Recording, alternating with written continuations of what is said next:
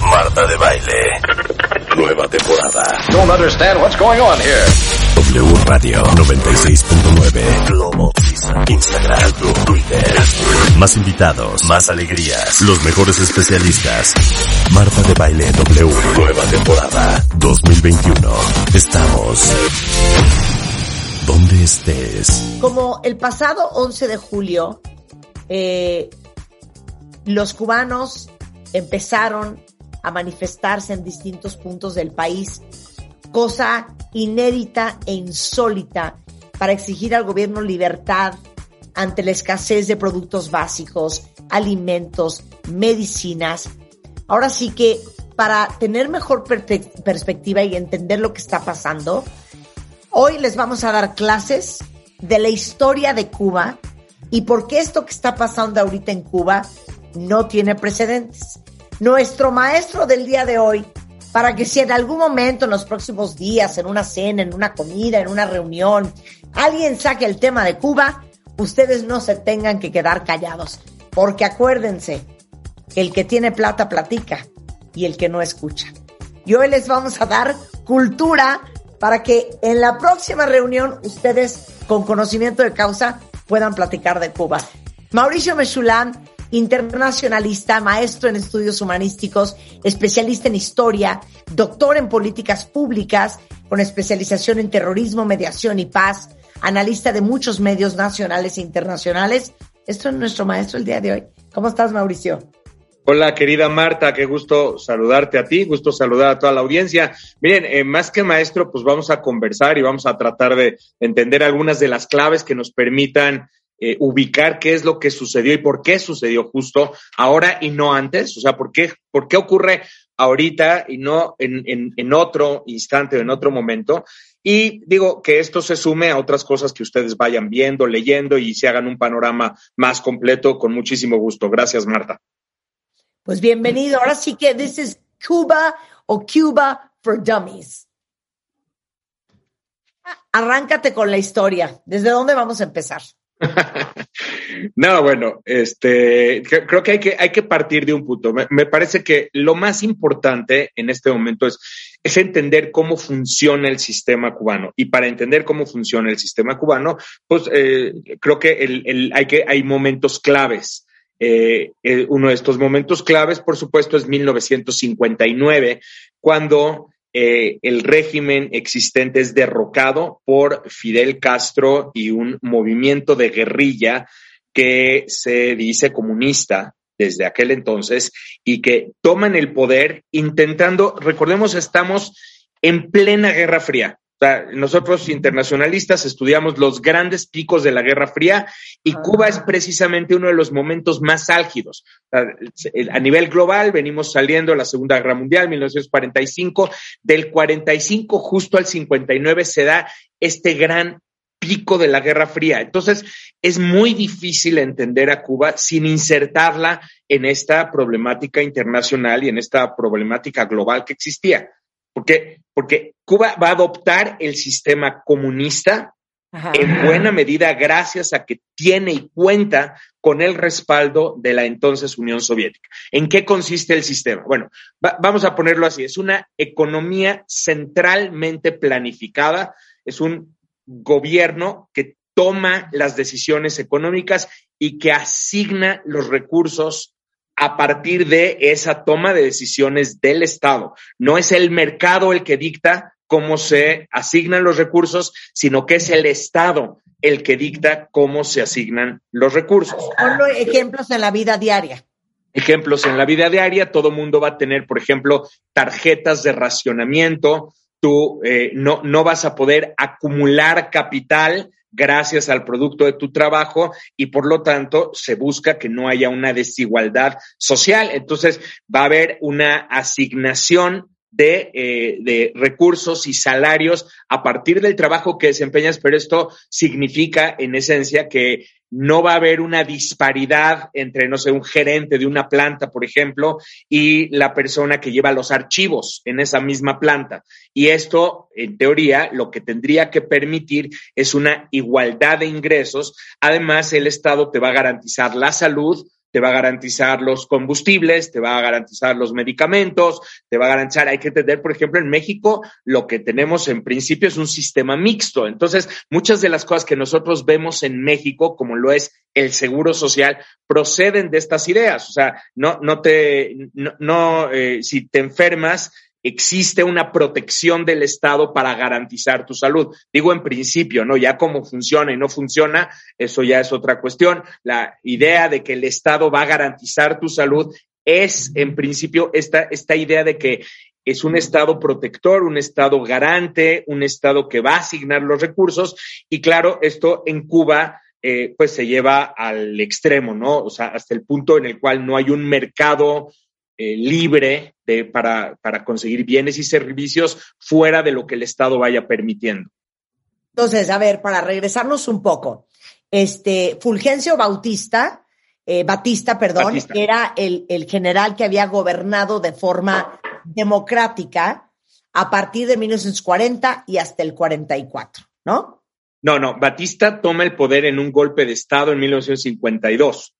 Y pues al final es un gobierno golpista, o sea, realmente, 1952. Y aquí es interesante entender esto, ¿eh? Justo qué bueno que lo tocas, porque Estados Unidos no es que se posiciona inmediatamente a la de Batista. Por supuesto que de Batista a los comunistas, pues va a apoyar a Batista, pero la realidad es que el embargo de armas, o sea, empieza un embargo de armas, es en contra de Batista en 1958, porque Batista eh, se, se decía que violaba los derechos humanos, era un general golpista y entonces en Estados Unidos hay mucha presión para ejercer eh, medidas en contra de ese régimen, ¿no? Y luego entonces eh, Fidel Castro va, va a intentar tomar... Pero déjame hacer un paréntesis y dar más contexto. Sí, sí. Este, Fulgencio Batista, pues podemos decir que hasta cierto punto era un dictador, cosa que era muy normal en la zona. Estoy pensando en Anastasio Somoza. La dinastía Somoza estuvo en el poder en Nicaragua 40 años. O sea, ve, ve la locura. Sí, sí, claro. Y- en la zona esto era muy normal.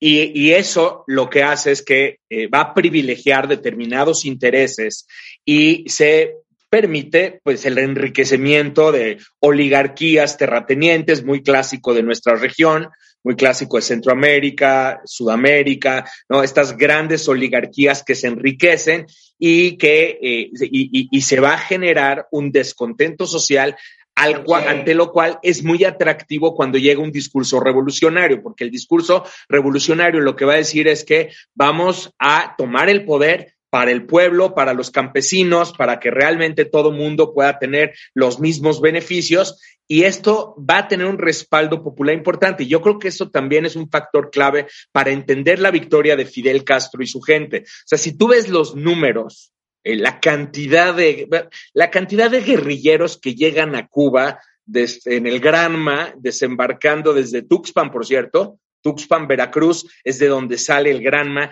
y llegan a Cuba, era, eran 80 aproximadamente, poco más de 80. O sea, los números no te dan para hacer una revolución si no contaras con el respaldo de una inmensa cantidad de personas.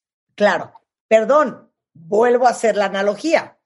Lo mismo que pasa en Nicaragua, Claro. en el 79, Es con correcto. el sandinismo, y Exacto. Daniel Ortega, on and off, lleven el poder muchísimos años. Y por, cierto, otro día platicamos de Daniel Ortega. Es muy interesante lo que ha sucedido de manera reciente en Nicaragua después de todo este discurso revolucionario, donde estamos hoy en 2021, que, que es también lo que le termina pasando a la revolución cubana, ¿no? O sea, adquieres un enorme respaldo en ese momento, pero ya en la práctica las cosas no se dan tal cual, la, la, la, situación va a cambiar. Pero un, un, factor fundamental que sí va a permitir que la revolución cubana sobreviva y goce de relativa buena salud es la Unión Soviética.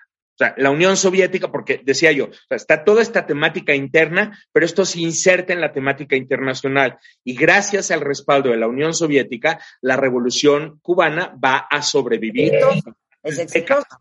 Claro. Entonces, entra Fidel Castro en el 59 y bueno, se quedan en el poder los siguientes 60 años. Salen muchísimos cubanos de Cuba y por eso vemos cubanos en Miami, en otras partes de Estados Unidos y del mundo, porque así como los nicaragüenses salieron en el 79, pues igualmente muchos cubanos salieron en el 59.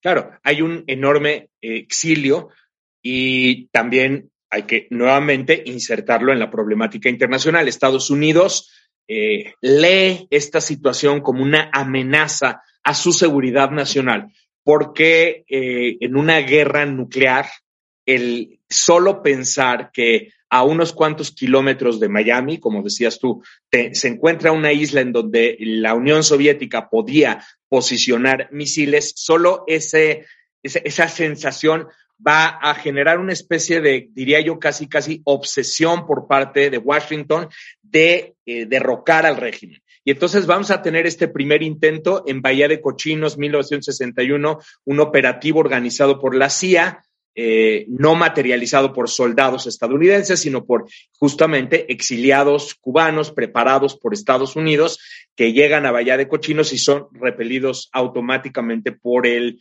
las fuerzas eh, revolucionarias armadas cubanas. Y entonces Estados Unidos dice, bueno, yo creo que por ahí no va, no está tan fácil. Y entonces, ahí es donde en 1962 entra el tema del embargo, que es clave para entender una situación actual.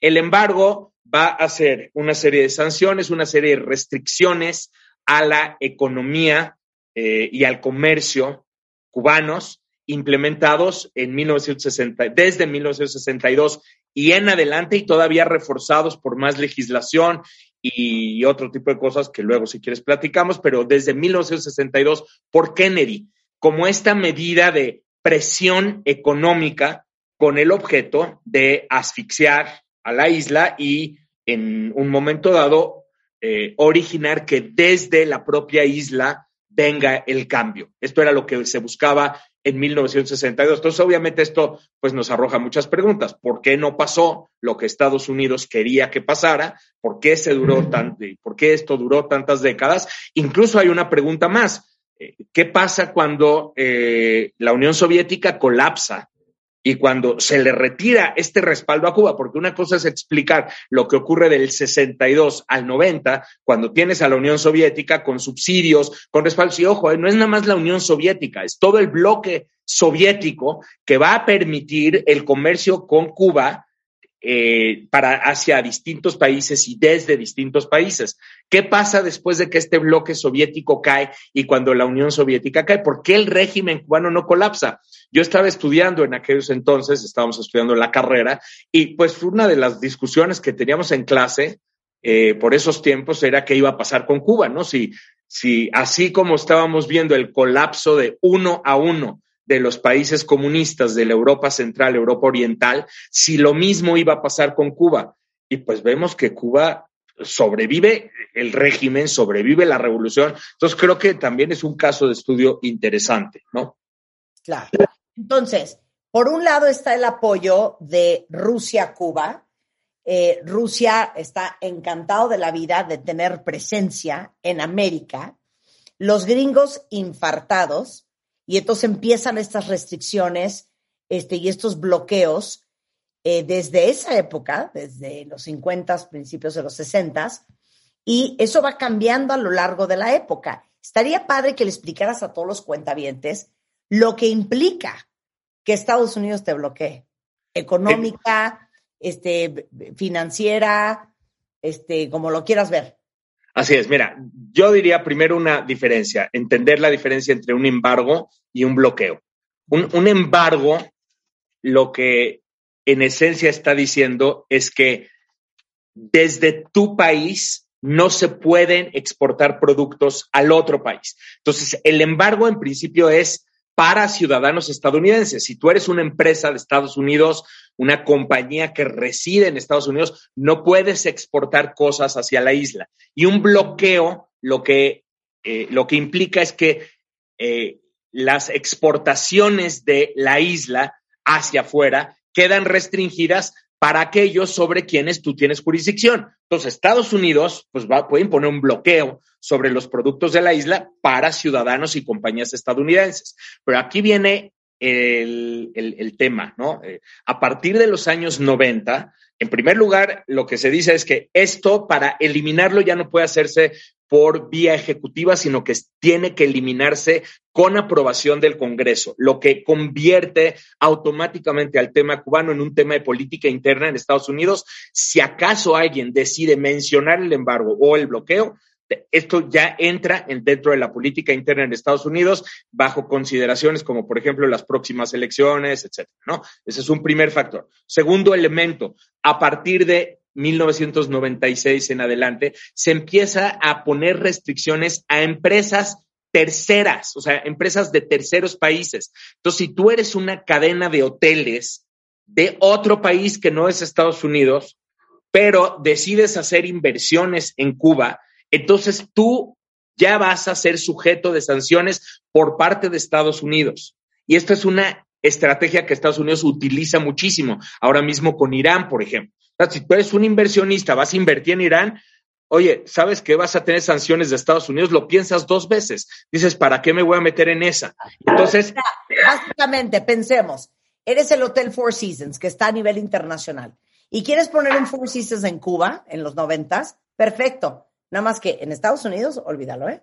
Exacto. Y no nada más empieza a restringir ya también temas como visas a los ejecutivos de esas compañías, a, las inversiones privadas de las personas. O sea, son, son una cantidad de leyes eh, enormes, ¿no? Luego, en algunas de esas, por ejemplo, eh, te dicen, sí puedes invertir, pero solo hasta este nivel. Por ejemplo, hasta 700 millones de dólares. Más de 700 millones de dólares no puedes. Pero esto qué ocasiona, fíjate, lo que ocasiona es que eh, la, la economía cubana que necesita divisas y necesita dólares para poder adquirir sus productos, repito lo que dije hace un momento, es una economía centralmente planificada. Esto significa, no es que hay una empresa como Walmart que puede importar sus verduras o puede traer los alimentos y eh, utilizar sus propios recursos para ello.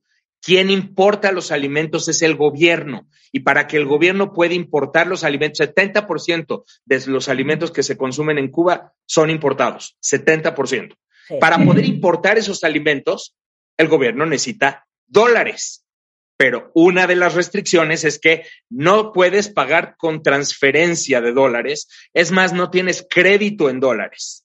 Tienes que pagar en efectivo, dinero constante y sonante. Y para ello tienes que tener una masa de efectivo. ¿Cuál es la fuente más importante de efectivo de Cuba, de dólares en efectivo de Cuba? Obviamente el turismo. También las remesas, porque hay muchos ciudadanos, como lo dijiste, ciudadanos cubanos, eh, o sea, eh, ciudadanos de origen cubano que viven en el exterior y que mandan dinero pues a sus familias y mandan dinero a, personas, eh, amistades, familiares, conocidos, y eh, la isla va recibiendo estos dólares más los dólares que vienen del turismo y esto le permite acceder a los, los eh, bienes que necesita, tanto alimentos como, justo decías, Marta, alimentos, medicinas, productos básicos, productos de necesidad básica, en fin, se convierte en una necesidad y esto hace que la economía eh, cubana sea una economía sui generis en ese sentido.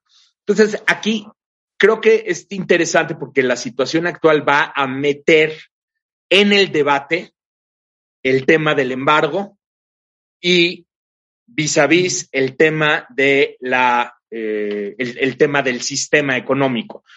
Eh, y un economista cubano decía en el país apenas hace unos días. Dice, pareciera que unas personas solo culpan al embargo por la situación que vive Cuba y otras personas solo culpan al sistema económico de la situación que vive Cuba. Dice, hay que entenderlo como una combinación de factores. O sea, es un sistema que, que ya está fuera de fecha y que ocasiona todos estos cuellos de botella que estoy diciendo, combinado con un embargo que la realidad es que tampoco ha probado su eficiencia. Hay un reconocimiento en, eh, en, dentro de la propia Casa Blanca en Estados Unidos en tiempos de Obama, pero yo te diría, porque yo personalmente he platicado con varios senadores eh, en Estados Unidos y varios académicas, académicos, de que la, el origen y, y lo que motivó al embargo no ha sido conseguido a través del embargo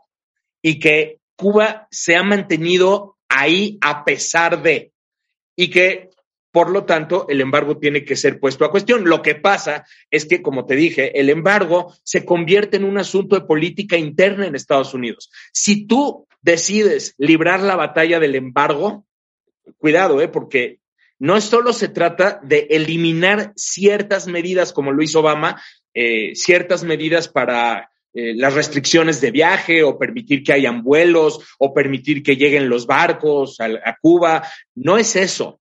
Es para quitar el embargo tienes que meter legislación y para meter legislación necesitas convencer a una cantidad muy importante de representantes en la Cámara de en la Cámara Baja y tienes que convencer a una cantidad muy importante de senadoras y senadores en la Cámara Alta.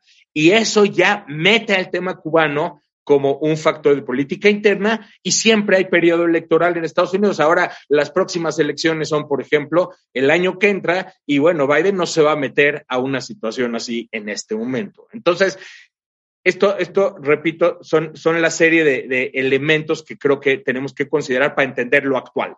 Ok, y el impacto que tiene en estos últimos, digamos, cinco años, este embargo y bloqueo continuo en Cuba, específicamente en el último año, con el Sobre tema todo. de las vacunas. O sea, ¿qué fue lo que destapó como olla de presión eh, el descontento y la desesperación del pueblo cubano?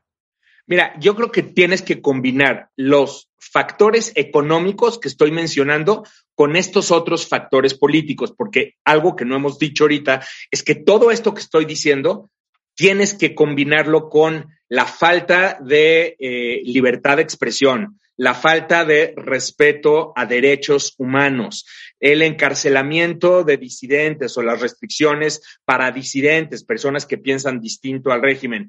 Antes de Díaz Canel, también restricciones a la comunicación. Ahora, justamente con Díaz Canel, él ha estado abriendo más el Internet y eso permite más canales de expresión. Pero antes de Díaz Canel, pues esta falta de libertad de expresión. Ahora, combina todo eso con el COVID. ¿Qué sucede con COVID?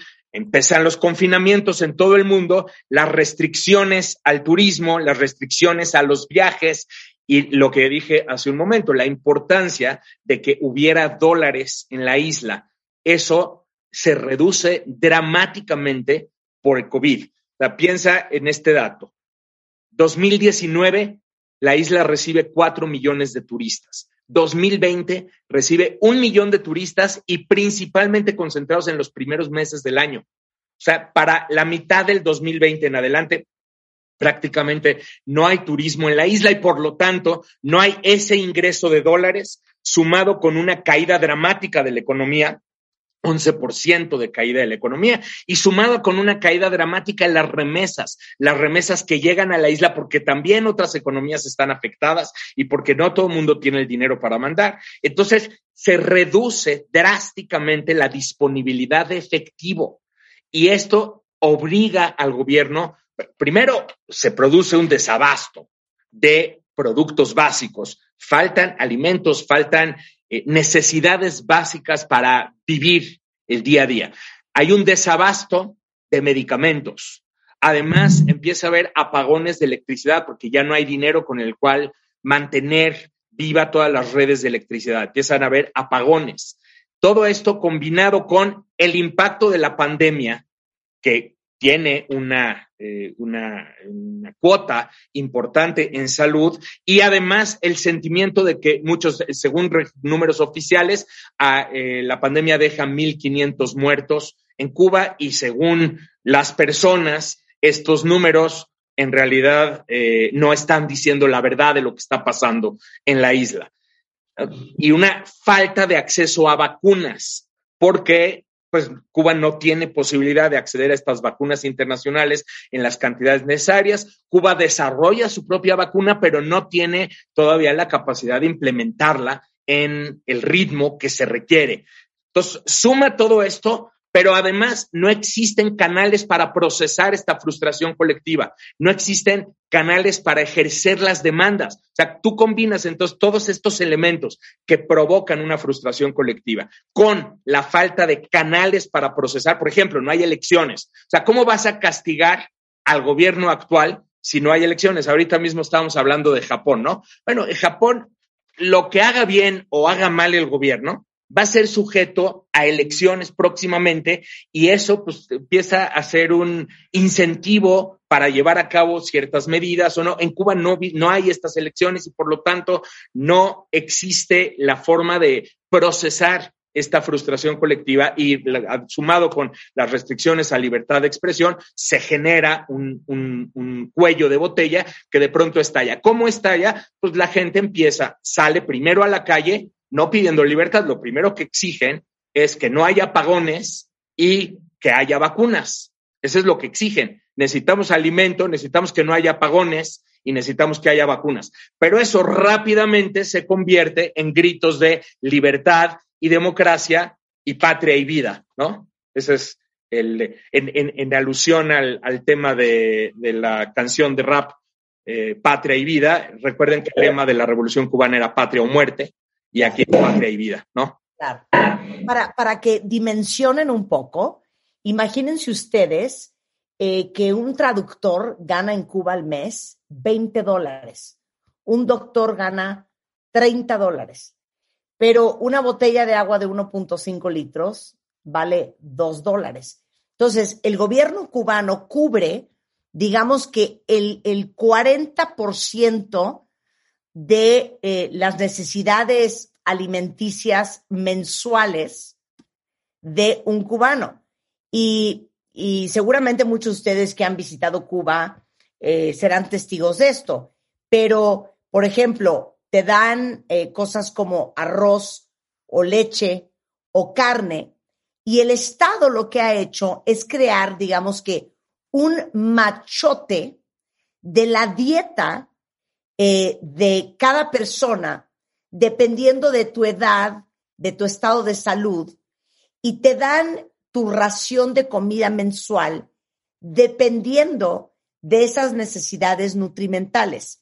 Entonces, básicamente, te dan eh, un, bonche de productos, todos vienen, digamos que sin etiquetas, están empacados eh, en, ah, en, raciones completas este, mucha gente los vende eh, para conseguir más dólares y este, así es como tú cubres el 40% de lo que supuestamente deberías estar comiendo al mes. El 60 restante sale, si eres doctor, de los 30 dólares que ganas.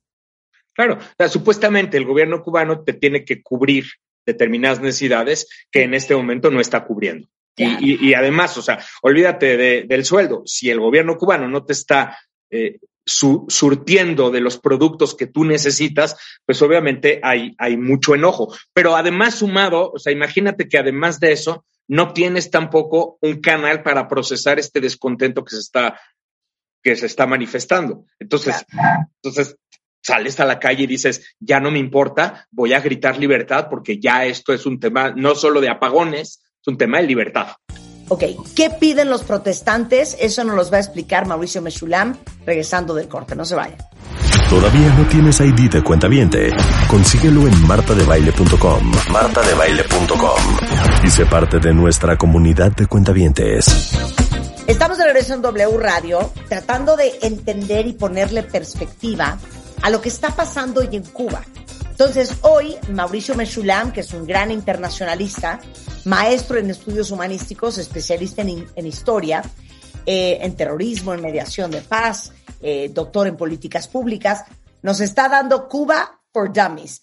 Toda la historia, el Q, la llegada de Fidel Castro, en los embargos y los bloqueos de Estados Unidos, y cómo llegamos al Cuba de hoy y qué está pasando y de dónde viene esto que es insólito, porque nunca habíamos visto eh, que el pueblo cubano se pusiera los pantalones y que protestaran y manifestaran su inconformidad hasta ahora, Mauricio. Sí, sí. Esto, o sea, vimos protestas en 1994, también justo por desabasto, tras el colapso de la Unión Soviética y cómo Cuba entra en una crisis de abasto. Y hacia 1994 vimos protestas muy importantes.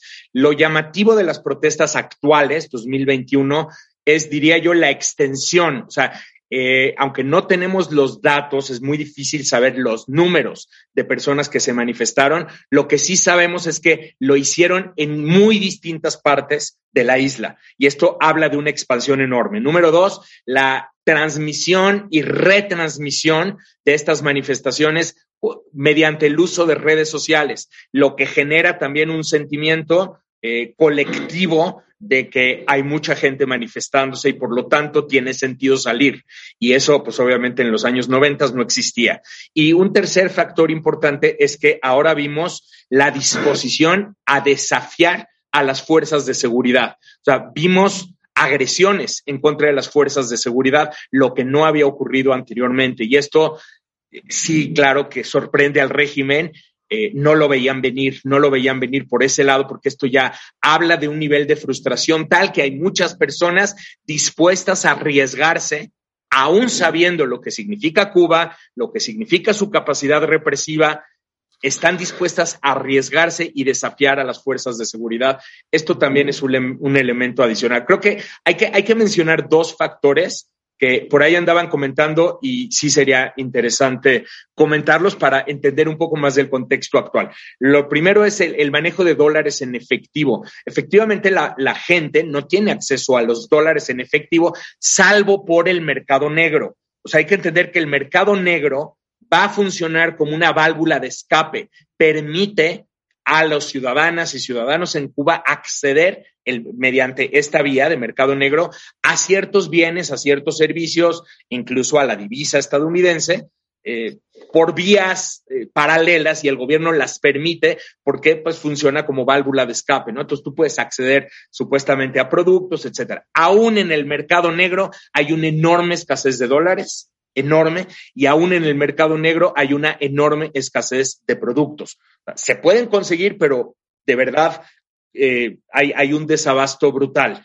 Y el, el, otro factor es que el mecanismo que, que el gobierno utiliza para la ciudadanía común y corriente no es el manejo de dólares en efectivo, sino de, de, una divisa, de una divisa convertible que tiene de base al dólar, aunque no utilice el dólar en moneda verde. Entonces tú, por ejemplo, puedes llegar mediante una tarjeta, eh, que es como si fuera una tarjeta de débito, que tiene un determinado saldo, saldo en, digamos, en moneda convertible o en divisa, en otras palabras, un saldo en dólares, aunque no sean dólares, tienes un saldo en dólares para comprar ciertos productos en las tiendas que están en dólares. Entonces van a haber tiendas que están en dólares y tiendas en pesos cubanos. Las tiendas de pesos cubanos están completamente vacías, las tiendas que están en dólares están semi vacías y con colas larguísimas y además pues es cada vez más difícil de conseguir el dólar, lo que ocasiona que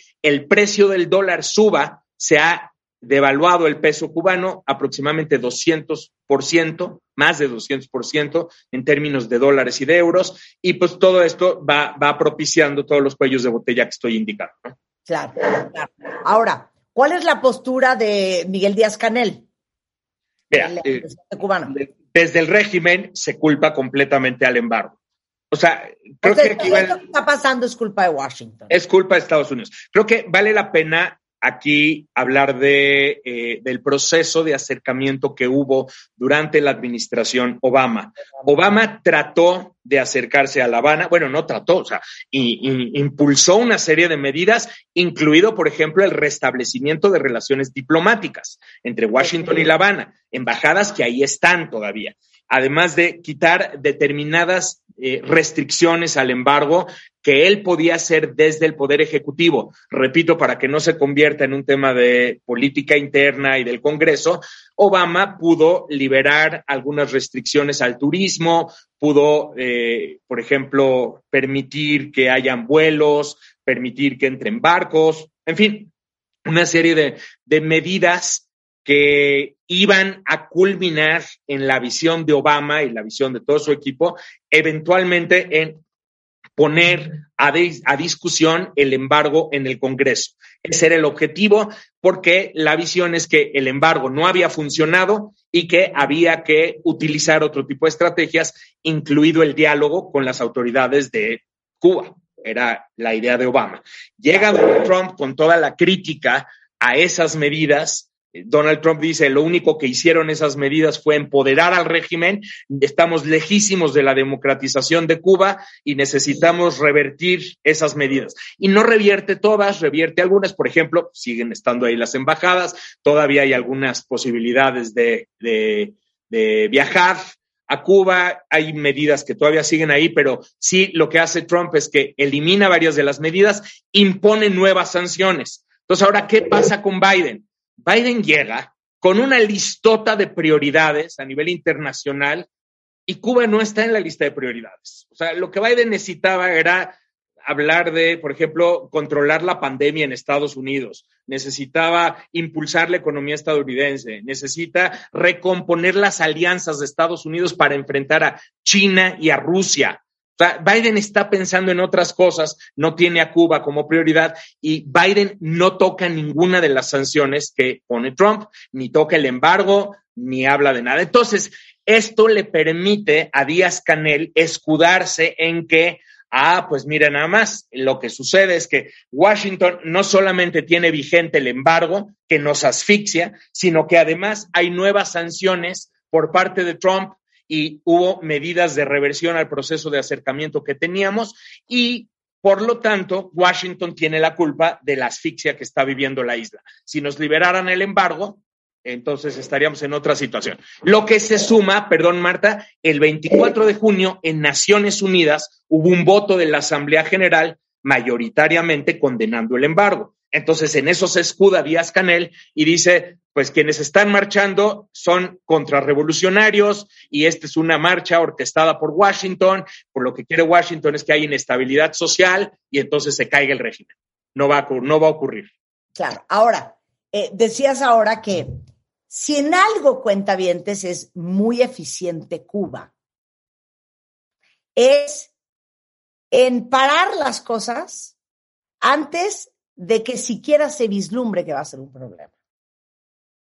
Sí, o sea, el, nivel de represión que existe en Cuba y la capacidad de la, la inteligencia cubana o las autoridades cubanas de hacerse de información de la disidencia o de las personas que piensan distinto al régimen es enorme y la ha desarrollado a lo largo de muchísimos años. No olvidemos, le decía yo a Marta, que Cuba es hoy en día una de las primeras eh, fuentes de asesoría para Venezuela y que uno se pregunta, bueno, ¿cómo puede ser que Venezuela sobreviva el régimen a pesar de la crisis económica existente y a pesar de que muchas personas pues están en contra de lo que sucede en la isla? Una parte de ello tiene que ver con esta asesoría cubana en materia de inteligencia, en materia de fuerzas de seguridad, en materia de represión. Entonces, no hay que minimizar, lamentablemente es una realidad, la capacidad del régimen de sobrevivir y de detectar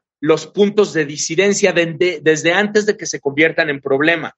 Entonces, y si ustedes platican con esta disidencia cubana, ustedes van a ver cómo basta hablar o basta decir o basta opinar para que inmediatamente estén encima de ti.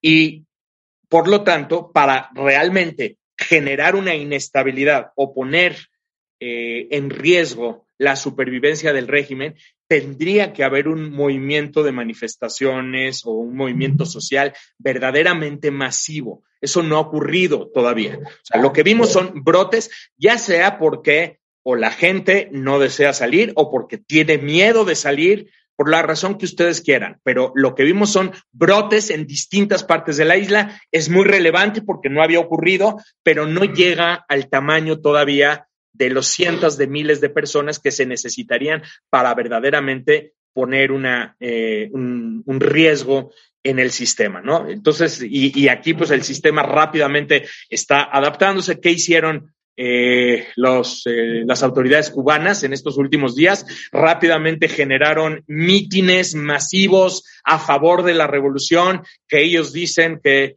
eh, lograron reunir hasta 100 mil personas en estos mítines. Ya vimos cómo volvió a salir Raúl Castro. Recuerden que Raúl Castro tiene tres años fuera del poder. Ya volvió a salir Raúl Castro ahora recientemente y ya se puso del lado de la revolución y un poco manteniendo este, este discurso de quienes se manifestaron son contrarrevolucionarios porque la calle es de la revolución y somos muchos más quienes deseamos que la revolución siga viviendo. Este ha sido como el escudo del régimen. Y además le permite la situación insertar eh, la problemática cubana como un tema de Guerra Fría. O sea, si tú ves el discurso de Díaz Canel, haz de cuenta que estás en la Guerra Fría. Mira cómo Washington lo que está buscando es la desestabilización, y esto eh, le, permite legitimar el, discurso. Vamos a ver hasta dónde le alcanza, porque la situación en la isla es terrible, es verdaderamente, verdaderamente complicada.